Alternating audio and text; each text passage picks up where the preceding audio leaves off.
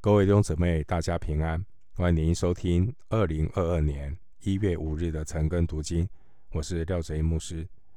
今天经文查考的内容是《路加福音》第一章五十七到六十六节。《路加福音》第一章五十七到六十六节内容是施洗约翰的诞生。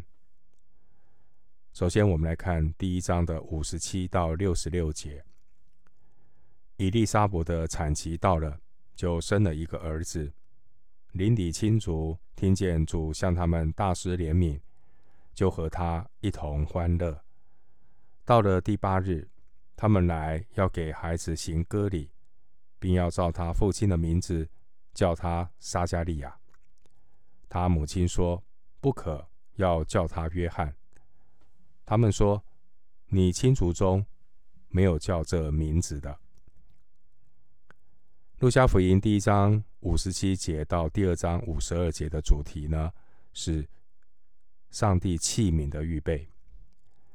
施洗约翰是天国君王的开路先锋。刚刚读到的经文，第一章五十七到六十一节，我们看到伊丽莎伯到了产期，就生了一个儿子。伊丽莎伯的亲族朋友们都很高兴。在第八日，孩子行割礼的时候，亲友们都以为这孩子会按照惯例，照他父亲的名字起名叫撒加利亚。然而，他的母亲说孩子要取名叫约翰的时候，亲友们都感觉很奇怪，因为在亲族中没有叫这个名字的。经文五十八节提到一个关键字是怜悯，怜悯出现在五十五节、五十八节、七十二节，还有七十八节。这是路加福音第一章的关键字。施洗约翰的诞生是不寻常的一个神迹。施洗约翰的诞生也应验了天使宣告的信息。对撒迦利亚和以利沙伯这对年老的夫妇而言，施洗约翰的诞生是一件大喜的事，因为神在他们夫妻身上显出大能与怜悯，邻友、邻邻友，还有这些亲戚们，也为他们夫妇呢感觉到很快乐。以利沙伯。他不能够生育的羞耻也被除掉了。经文五十九节提到割礼，割礼是神与亚伯拉罕和他的后裔立约的证据。参考创世纪十七章十一节，犹大的犹太的那个男孩子啊，必须要在出生的第八日行割礼。施洗约翰他照照着一个。超自然的原则诞生，所以呢，他的命名方式也是非比寻常的。伊丽莎伯感动，要给他取名叫做约翰，但因为在他们家族中没有人取过这个名字，所以邻里亲族们的人都觉得这个名字取得很特别。接下来我们看路加福音第一章。六十二到六十三节，他们就向他父亲打手势，问他要叫这孩子什么名字。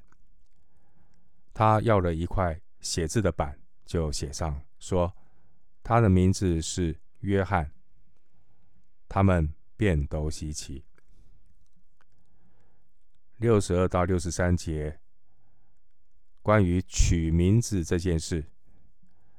邻里亲友们决定要询问撒迦利亚，那他们就向撒迦利亚打手势。这表明呢撒迦利亚不只是哑巴，而且呢耳朵也听不见。撒迦利亚呢要了一块写字的板来解决这件事。婴孩的名字是约翰，众人都觉得稀奇。既然和伊丽莎博士一样的感动。六十三节写字的板是一块小木板，上面涂有一层柏蜡。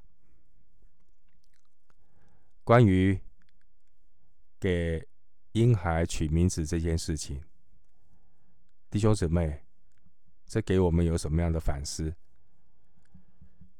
即便是取名字这样的事，神也都会带领，提醒我们不要忽略。上帝在小事上给我们的提醒，我们要操练在小事上就顺服神的带领。只要是出于圣灵的感动，我们就不要消灭圣灵的感动。回到经文，路加福音第一章六十四到六十六节，撒迦利亚的口立时开了。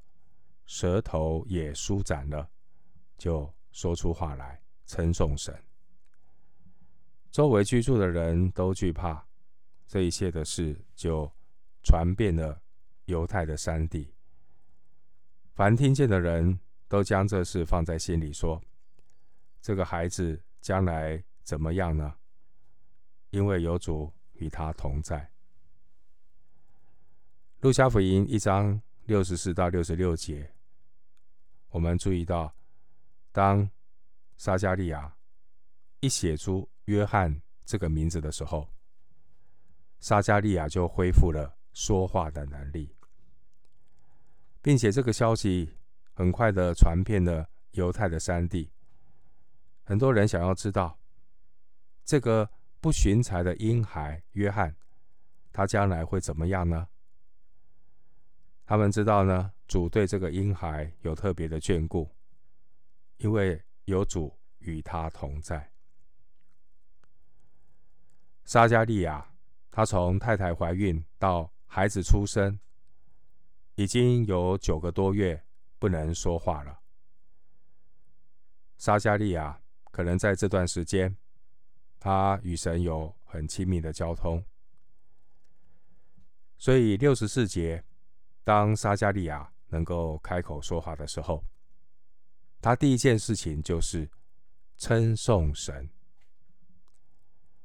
经文六十五节提到惧怕，他的意思是极深的敬畏，因为周围的人都感觉到这些事情的发生，都在预告着神有奇妙的计划。将要展开。